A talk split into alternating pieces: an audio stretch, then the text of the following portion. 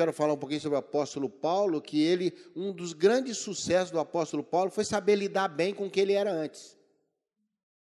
E Paulo não era flor que se cheira, irmão.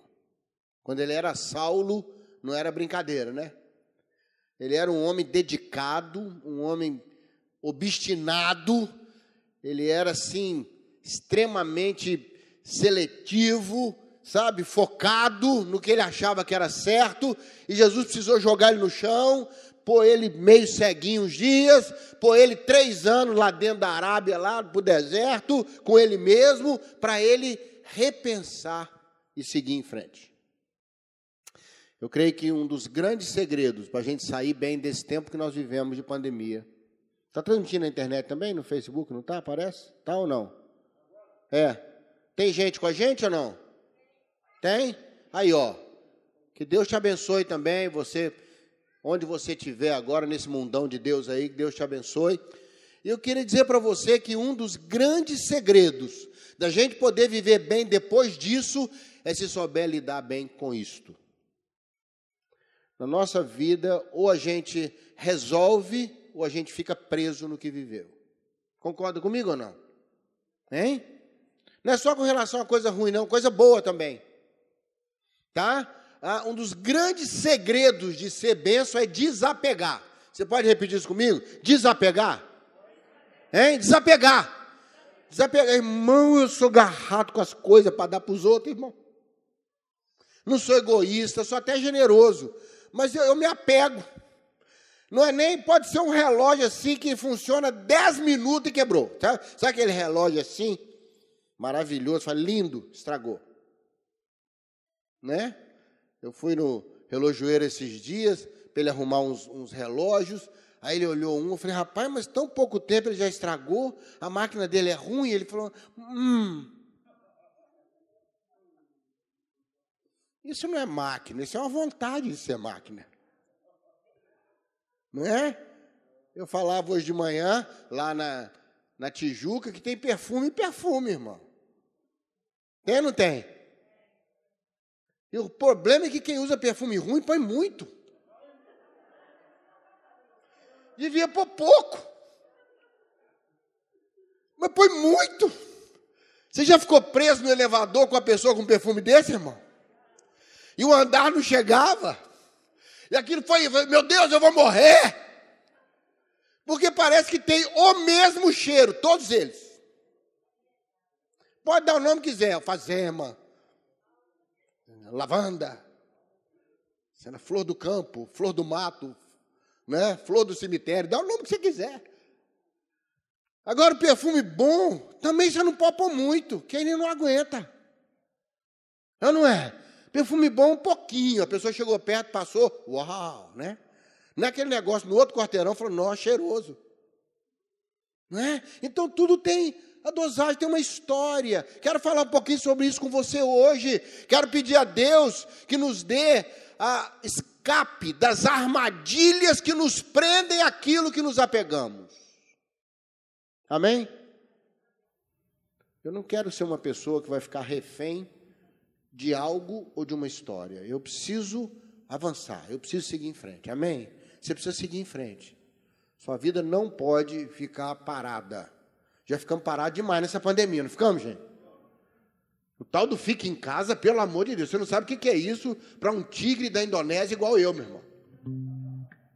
Um tigre desse, ele tem que ter uns 100 quilômetros de território, tá entendendo? Né? Sabe aquele cachorro que precisa de espaço, você põe ele no apartamento? O bichinho fica murcho. Né? E nós ficamos trancados em casa, nós ficamos longe uns dos outros, nós ficamos sem poder ir e vir. Nós ficamos sem, sem poder aproximar, abraçar. Olha que coisa, sem o toque, sem. Então, atacou a afetividade, atacou a produtividade, atacou a mobilidade. Nós ficamos travados dentro de uma situação. Concorda comigo ou não? E agora, graças a Deus, aos poucos nós estamos, ó, saindo da casca, não é verdade? Começando a voar, começando a sair. Mas nós precisamos sair resolvido para trás. Irmãos, minha filha tinha 11 anos, me fez uma pergunta que eu não podia responder. Falou, pai, ter filho dói? Falei, minha filha, não faço a mínima ideia. Eu nunca passei por isso. Mas o que eu ouço aí geral das mulheres é que dói a beça. Ela falou, então está resolvido, pai, não vou ter filho. Minha filha é assim, entendeu? Pá, pá, tim, tom, tom. Não, está resolvido, não vou ter filho. Esse ano ela ficou noiva, está com 25 anos hoje. Apareceu lá um apêndice, eu distraí, ele entrou. Fechei todas as janelas, esqueci uma. Mas o menino é bom, bom filho que está chegando.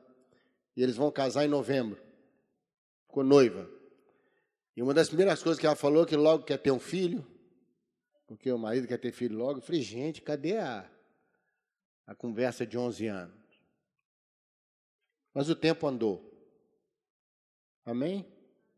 O tempo andou. E o tempo move nossas decisões. Deixa eu repetir isso para você. O tempo move decisões que você tomaria com 20 anos, hoje com 40 você não toma. Decisões que você não tomaria com 20 anos. Outro dia um amigo meu falou assim, ele tem quase 60 anos, ele falou, eu queria voltar a ter 23 anos com a cabeça que eu tenho hoje de 60. Eu falei, você seria insuportável. Um chato. Olha, vamos a pé para a pizzaria, gente, depois do culto. A pé por quê, se eu tenho carro? É a cabeça de 60. Não, vamos pedir a pizza, gente. Porque ir caminhando pela rua fora, seis quarteirões, se a pizza pode vir a nós, o chato. Porque 23 anos quer caminhar, quer não sei o quê, o cara está olhando uma menina, orando por ela. Aqueles seis quarteirões pode fazer a diferença. O chato de 60 anos vai andar os seis quarteirão olhando pombo. Ah, oh, pombo.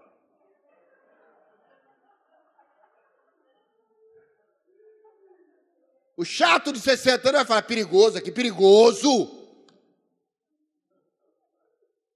Perigoso.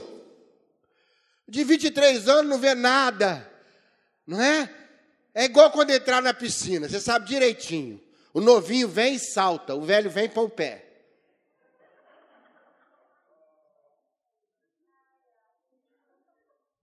Não é? 23 anos entrando no mar, o cara dá de peito na onda. Ele vem correndo do infinito pela areia, passa aquela coisa louca. O velho entrando no mar, não entra. Porque a onda está alta, meu irmão. Tem pedra. Eu tive notícia que nessa região tem umas pedras embaixo. Se eu dou uma topada na pedra, meu irmão, Acabou minhas férias. O jovem sai voando, come a pedra. Entendeu? Atropela. Agora eu vou pôr um cara com a cabeça de 60 anos para conviver com a turma de 23. O tempo move nossas decisões. Cada época na vida tem suas belezas. Hein? Quando a gente vai avançando da fase hormonal para neuronal, Hein? Quando você vai, aquele negócio que jovem é só hormônio, e hormônio não converte, irmão. A gente vai ficando mais velho, começa a pensar muito. Ah, será que eu vou? Vou não. O jovem fala, eu vou e lá eu vejo. Primeira coisa que o velho faz quando chega num lugar, arruma uma coisa para sentar. Primeira coisa. Você chegou no aniversário, se você procurou sofá, procurou poltrona, tu está envelhecendo, meu irmão. O jovem não procura sofá, não, procura ver o ambiente, o cenário. Opa, fulano veio, ciclano veio, ela veio, graças a Deus. O velho fala, que hora que vai acabar isso aqui? Porque eu já... Eu não estou podendo dormir tarde, não. Chega e senta. Irmão, o tempo move nossas decisões. Eu amo o mar vermelho. Daqui a pouco eu vou ler o texto bíblico. Pode ficar tranquilo. Tá? Nós vamos ler Bíblia agora mesmo. Eu amo o mar vermelho. Hoje de manhã até falei um pouquinho sobre ele lá na Tijuca. O Mar Vermelho, para mim, é um dos momentos mais sensacionais do deserto. Sabe por quê? Que foi aonde o máximo que os egípcios puderam ir. Você pode estudar no deserto, daí para frente é Israel que se enrola com ele mesmo. Mas egípcio não aparece mais. Já notou isso? Não aparece mais.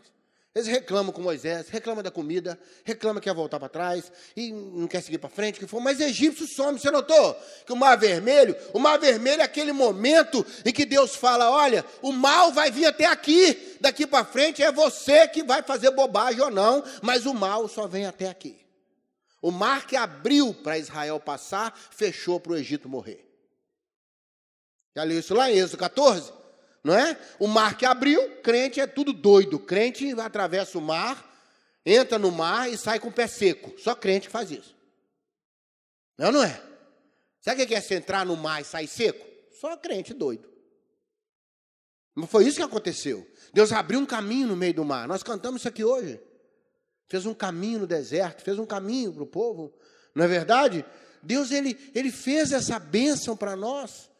A irmãzinha estava, achei que ela ia roubar minha mensagem, não roubou. Que ela falou: Ah, Deus foi pondo um caminho na frente para eles, não é? Caminho a nuvem de dia, o fogo de noite. Eu falei: Senhor, segura essa santa. Segura Jussara, Jeová. Segura porque a língua está afiada e está solta. É linda e canta bem, né? Isso aí é benção de Deus, essa santa aí. Não é? Sabe, meu irmão, mas é isso. No caminho do deserto, os problemas é a gente mesmo. A luta é a gente mesmo. Ah, é esse temperamento maravilhoso que você tem. Só Deus para aguentar você, meu. Só os anjos para não ir embora, que o resto tudo já foi. Até você mesmo. Você mesmo não vai porque você mesmo está agarrado em você mesmo. É ou não é? Tem dia que nem a gente aguenta a gente. Tem dia que fala, meu Deus, hoje, hoje eu tô que tô, viu? Que Deus tenha misericórdia de mim comigo. Não é? A gente não tem dificuldade. Agora, egípcio parou no mar vermelho. Concorda comigo? Tem até Miriam cantou. Afogou no mar, hein? O Egito e seus cavaleiros. Mas preste atenção numa coisa, que eu preciso esclarecer seu coração. O Egito não morreu no Mar Vermelho. O Egito está lá até hoje. Concorda comigo ou não? O que, que morreu no Mar Vermelho, gente? Hein? Os egípcios que vieram atrás de nós. Concorda comigo? Quem que morreu lá? Aquela guarda imensa que Faraó levou, 600 carros, com homens escolhidos, para poder pegar de volta o povo. Ele arrependeu.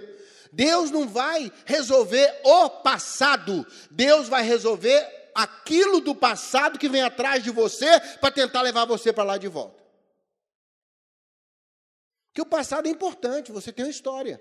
O pastor falou aqui em 1997, né? Ele com 10 anos, né? Ajudando aqui na igreja. 10 anos de crente.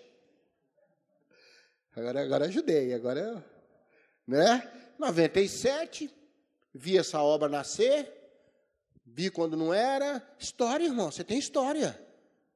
Você tem que amar a sua história.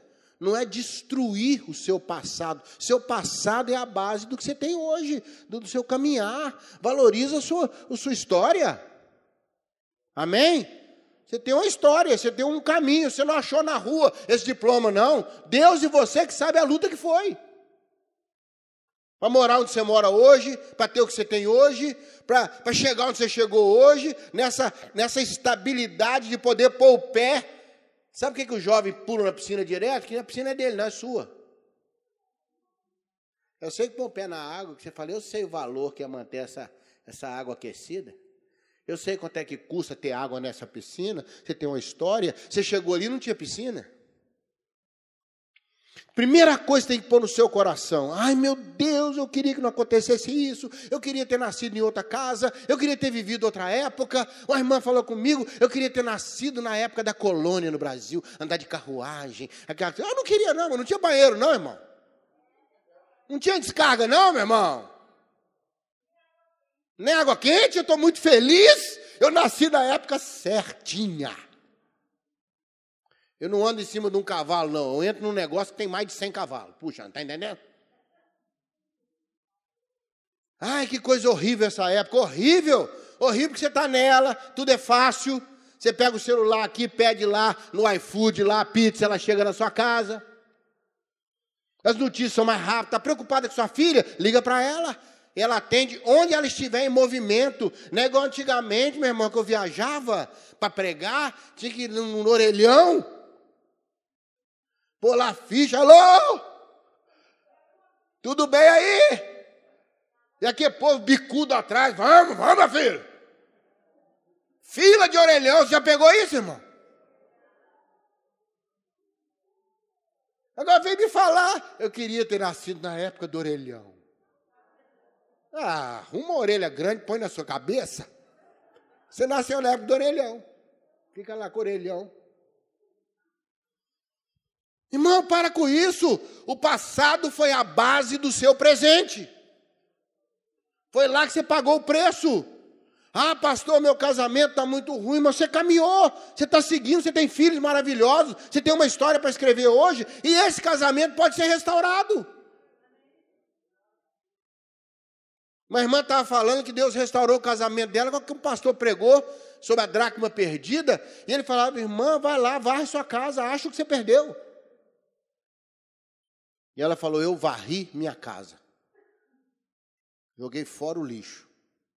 Tirei as coisas que não precisava. E quando eu limpei a minha casa, eu achei meu casamento de volta. Achar a dracma perdida não é recuperar o que você perdeu, não. É recuperar sua relação com Deus. Essa é a primeira grande dracma. Você está bem com Deus, o resto vem junto. Não negará bem algum aos que andam corretamente. Salmo 84. Mas por quê? Ama os seus tabernáculos. Queria ser a pombinha que mora no altar. Né? Queria ser alguém que ama a presença de Deus. Você busca primeiro o reino, o resto nós falamos hoje, vem acréscimo. É acréscimo, sabe por quê? Porque o bom mesmo é ter Deus com as coisas que eu tenho. O que adianta você ter uma casa maravilhosa e não ter a bênção de Deus? Não é? O que adianta você ter uma família sem a bênção de Deus? Ter um emprego sem a bênção de Deus? Qualquer hora o inimigo tira isso aí de você, irmão. É a bênção de Deus que mantém. Então, põe no seu coração uma coisa: não é o Egito que morre no Mar Vermelho, são os egípcios que vieram atrás de mim. É o que pode me alcançar e me levar de volta para lá. Mágoa, medo. Sabe? Está entendendo o que eu estou falando, esses egípcios aí? Esse negócio que pode me empurrar para trás. Em nome de Jesus, você vai desapegar desses negócios e falar: Senhor, ficou para trás. Eu vou para frente eu vou para frente. As coisas velhas já, para que tudo se faça novo. Não adianta coisa nova para pôr no espaço que está a coisa velha. Salmo 126 fala: grandes coisas fez o Senhor por nós. Não fala lá? Para Deus fazer uma coisa grande, tem que produzir um espaço grande na sua vida. Senão não cabe a coisa grande. Não é? A garagem lá do, do prédio que eu moro, irmão, parece um, um test drive do inferno. As colunas são minuciosamente armadas por Satanás.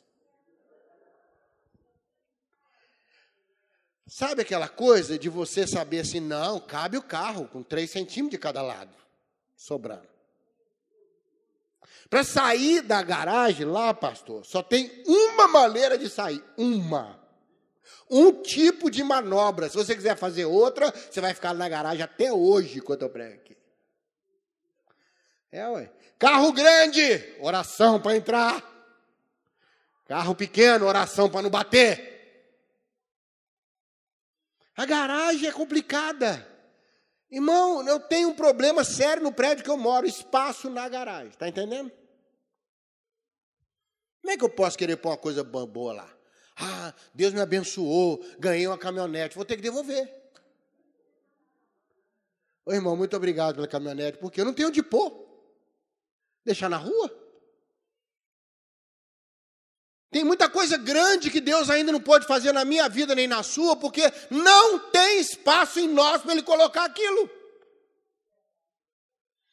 Então, às vezes, antes de Deus dar a bênção, tem que trabalhar em nós. Tem que abrir um espaço para cá, tem que tirar as coisas para lá, tem que pegar um monte de coisas pequenas e tirar, para ele chegar com a coisa grande. Amém? Você entendeu? Pode fingir que não entendeu, mas você entendeu tudo direitinho. Você que está na internet, está balançando a cabeça, eu sei, te peguei. Não é? Por quê? Deus precisa fazer isso. Mas tem armadilhas, e aqui eu quero ouvir um pouquinho o apóstolo Paulo. O apóstolo Paulo tinha um passado forte, irmãos, forte. Paulo estudou com um dos homens mais famosos da época, chamado Gamaliel. O ensino na época não era como o nosso ensino, que priorizava o ensino, a prioridade também era no mestre. E eles, desde pequeno, quando tinham condição, eram encaminhados para grandes mestres, que eles caminhavam anos com eles. E Paulo aprendeu aos pés de um dos maiores mestres da época, chamado Gamaliel. Paulo foi fariseu novo. Novo, ele, ele, ele alcançou o negócio mais cedo. Ele era zeloso com a lei, era daqueles caras assim. Nasceu em Antioquia, que era tão importante a província romana, que quem nascia lá recebia cidadania romana por nascimento. Paulo não precisou nem comprar a cidadania romana, não. Ele nasceu numa região de Antioquia da Síria, lá em Tarso, né? Que era uma região que nasceu lá, já ganhava o status de cidadão romano. E de repente, Paulo encontra Jesus. E Paulo tem que fazer uma escolha na vida dele, porque por causa desse zelo com a lei, ele matou pessoas, ele as próprias roupas de Estevão caíram aos pés dele lá, que o estava sendo apedrejado, ele que olhou as roupas, era jovem na época. Paulo foi para Damasco com cartas das autoridades para prender os cristãos lá, de que maneira fosse. Ele era zeloso, ele era um homem, um homem, sabe, com um passado rígido, um passado de substância, uma, uma história assim que ele podia subir em cima mas Paulo percebeu que para ser mais leve, para poder andar com Deus, para passar daquele momento para frente, ele tinha que tomar uma decisão. E é isso que eu quero ler com você em Filipenses capítulo 3. Abre aí, Filipenses capítulo 3, verso 12, 13 e 14. Não sei se tem como projetar ali. Tem, Santo Varão? Tem? Esse dedinho aí significa que sim. Na atualizada, tá? Filipenses 3, 12. É o momento que Paulo Paulo toma algumas decisões, mas o texto aí esconde três armadilhas, sabe, pastor Romulo, que nós precisamos tomar cuidado. Paulo não caiu nessas armadilhas, mas eu gosto de ler o texto assim, no contraponto também. Quer dizer, se ele fez assim, não fazer assim é perigoso. Está entendendo o que eu estou falando ou não? Tem três armadilhas aqui que Paulo não caiu para resolver as coisas para trás tá? Para resolver as coisas para trás na vida dele. Desapegar mesmo daquilo que te faz mal. Paulo mostra para nós que a gente às vezes perde muito tempo vivendo de novo o que aconteceu. Está entendendo isso aí ou não? Eu conheço pessoas, pastor Romo, que travaram no tempo, não rompeu aquilo, mar vermelho não abriu para ela, os egípcios estão vindo atrás, sabe? Não tem, não tem, você tem que ter essa bênção de Deus. Deus tem que abrir o mar vermelho. Deus tem que fazer você passar e o inimigo parar. Mar vermelho é o limite até onde os egípcios podem ir. Está entendendo isso aí? Isso é fundamental, irmão, para qualquer coisa na vida cristã. Tem que ter um limite para o inimigo na sua vida. Viu? Tem que ter um limite. A Jussara, pequena ladrazinha de mensagens, hoje, Começou com a história aqui, quase me pegou. Irmão, todo dia você tem que escolher Deus, tentação vem. Você tem que escolher. Eu falei, para, Jussara. Para, não vou ter que subir aí. Eu falei, então prega o resto todo, tá aqui os bolsos, você prega, entendeu? Irmão, mas a verdade é essa. Todo dia o pecado chama, todo dia tentação encosta. A Bíblia fala que para correr a carreira tem que evitar a questão do pecado que assedia. Está lá em Hebreus e a distração, as coisas que me tomam atenção, que me distraem. O Otmani foi um grande avivalista de uns 60, 70 anos atrás na China. Foi preso pelo partido chinês, ficou mais de 20 anos preso. Assim que saiu da prisão em 72, logo depois ele morreu, meses depois. Mas na década de 50, ele foi um grande avivalista. E o Otmani disse uma coisa, ele falou: no fim dos tempos, o grande desafio com a igreja vai ser não enfrentar o pecado no fim dos tempos, e sim o entretenimento. O Otmani dizia: o grande inimigo da igreja, no final dos tempos, não vai ser o pecado, vai ser o entretenimento. Vai ser uma geração de crentes distraídos. Irmão, depois, por curiosidade, veja no seu celular o tempo de uso que você fez do celular. Ele dá o uso que você fez no dia. Aí você vai ver lá 15 horas olhando o celular. Não é possível.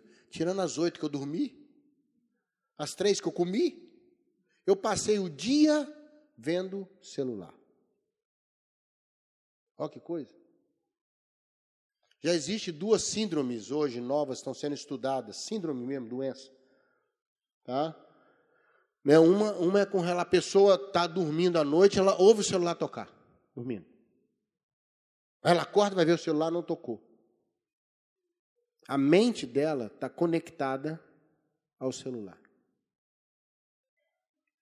E a segunda coisa é uma espécie de ansiedade que eles falam com as redes sociais. A pessoa não consegue, por exemplo, ficar sem responder o WhatsApp. A cada minuto ela dá uma conferida se alguém mandou uma mensagem. Né? Ela, a, a caixa cheia de mensagens vai deixando ela ansiosa. Ela tem que responder, tem que pôr tinino, tem que pôr a mãozinha quando é crente. Tem que dar uma resposta, porque o outro que mandou a mensagem, vê lá que você viu, mas não respondeu, aí começa a ficar ansioso, viu? Ele viu. Ele viu. Tem uma hora que eu mandei. Não leve em conta, pode estar numa reunião, pode estar passando mal, pode estar com diarreia. Não leve em conta, não, mano que tá, não está em casa, que a bateria acabou, nada disso. Quando ele pega o celular, fala: Eu te mandei a mensagem há 43 minutos e 73 segundos e você não respondeu. Esse tipo de ansiedade já está sendo estudado como uma síndrome.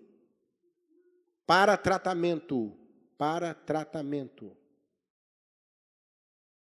Que Deus tenha misericórdia de nós. Uma coisa que era para ser boa está começando a virar um problema. Quantas mães distraídas, quantas professoras. Eu vi um vídeo um tempo atrás, desses vídeos tem na escola infantil, o menino quase afogou porque a professora distraiu com o celular numa aula de natação de crianças de três anos. Tá lá a câmera, a câmera da escola, ela vendo o celular distraiu, o menino caiu dentro, começou a afogar, o coleguinha tentando pegar, o outro não, não conseguia, e quando ela viu, assustado, correu lá. Irmão, tira do ar mesmo. Mesmo. Um motorista de caminhão distraído com o celular no Canadá pegou uns cinco, seis carros. Não freou, entrou direto, pastor Romo. Entrou direto. Pá! Foi batendo. E matou uma menina de 11 anos, parece, que estava num dos carros na frente. Uma morte estúpida. E como lá dentro dos caminhões tem as câmeras, viram que ele estava distraído com, com o celular. Quando ele olhou para frente assim, vê que ele assusta e já está tá em cima. Paulo mostra para nós aqui como escapar de algumas armadilhas. Amém? Eu leio o texto todo primeiro com você, depois nós vamos voltar rapidinho, vou passar as armadilhas, para a gente não cair nela e resolver e seguir a vida para frente. Amém, querido? Vamos lá então, olha aí. O verso 12 diz: Não que eu tenha alcançado ou recebido, mas prossigo para alcançar aquilo que também foi alcançado por Jesus. Não julgo havê-lo alcançado. Vamos pegar o 13 e o 14. Só o 13 e o 14, isso. Não julgo ter alcançado, mas uma coisa eu faço. Eu me esqueço das coisas que para trás ficam e avanço para as que estão diante de mim. Verso 14. Prossigo para o alvo, para o prêmio da soberana vocação em Cristo Jesus. As palavras-chave aí, não alcancei, esqueço, prossigo para o alvo. Irmão, a primeira armadilha que Deus precisa livrar a gente é a soberba. Paulo foi humilde. Paulo disse: Não alcancei. Você quer ter vitória sobre coisas do passado que te aborrece? Não ache que você acabou, passou, não tem mais nada com isso, beleza, estou pronto. Você não está nada. Seja humilde, fala doeu, aborreceu, feriu. Isso é importante. Amém? Não caia na armadilha, na armadilha que, que, é contra a humildade, uma espécie de orgulho, de falar, não quero falar mais sobre isso, não quero pensar sobre isso, isso acabou. Irmão, não acabou. Seja humilde, não caia nessa armadilha. Diga, Senhor, eu não alcanço por mim mesmo.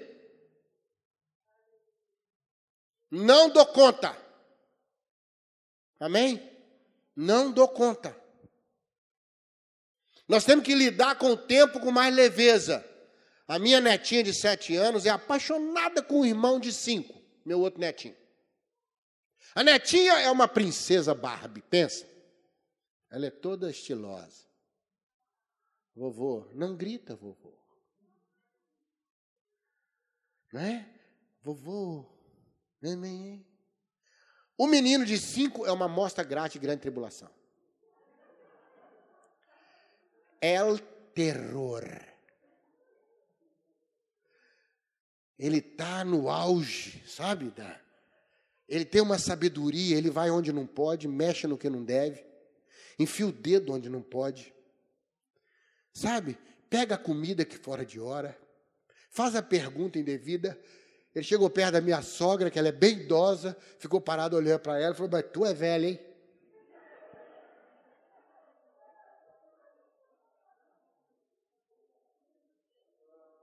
E ela, muito espirituosa, falou: E você vai para lá.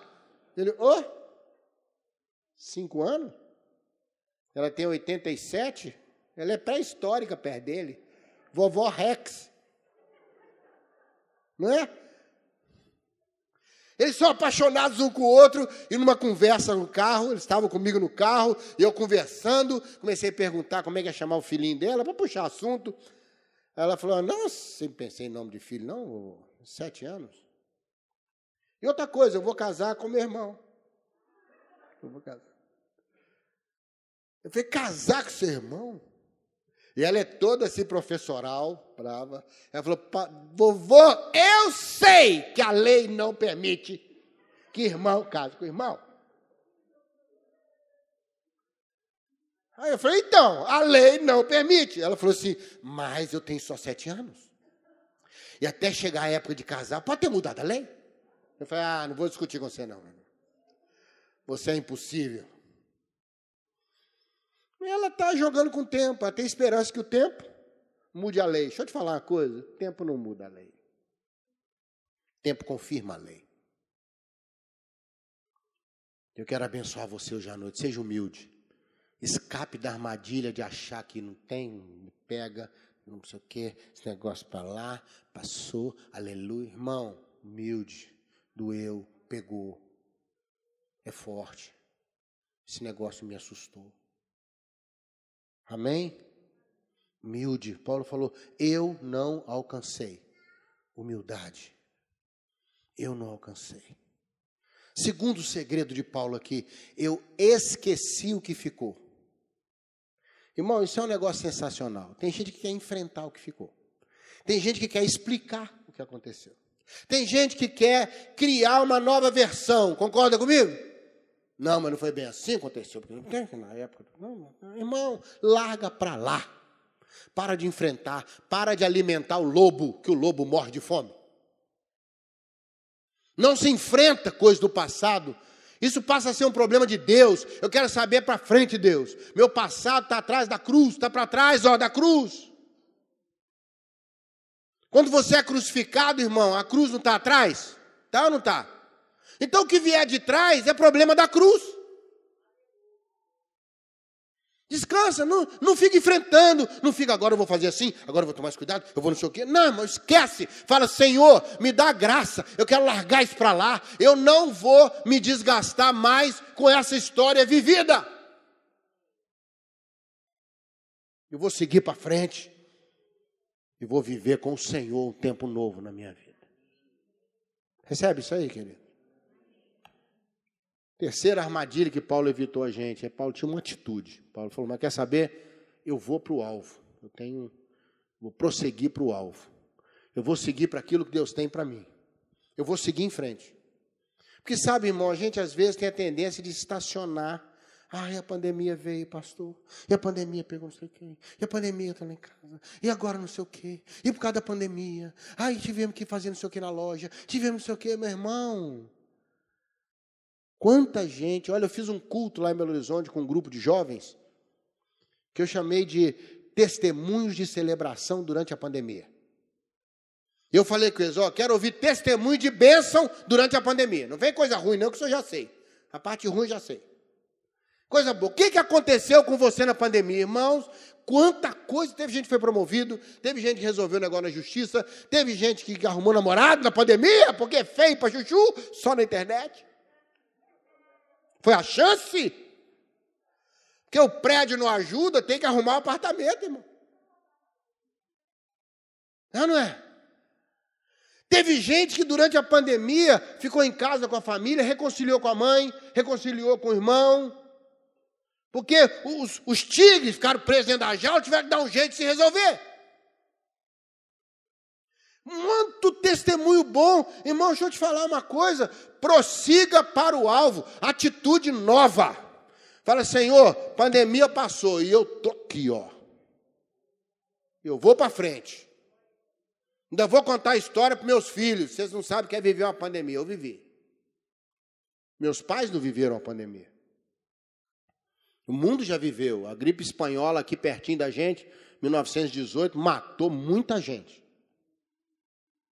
E na época não tinha os recursos que tem hoje. Viu? A peste negra lá, ó, matou muita gente na época da Idade Média. Muita gente. Metade da Europa morreu. Dos habitantes da Europa na época. Morreu muita gente. E o mundo seguiu em frente. E você vai seguir em frente. Eu não sei o que você tem passado, eu não sei o que você passou. Mas Paulo dá um segredo para nós. Os egípcios só vão até no Mar Vermelho. Amém, querido? E nós vamos depois do Mar Vermelho. Quem vai seguir em frente aqui? Deixa eu ver, levanta a mão. Então fica de pé que nós vamos orar ao Senhor agora e declarar que essas armadilhas, falta de humildade, ficar querendo enfrentar, explicar, não ter atitude para o novo, para aquilo que vem, para aquilo que Deus tem para você, para agora para frente. Recebe essa palavra hoje aí, querido? Nós vamos ter essas bênçãos de Deus na nossa vida. Amém, querido?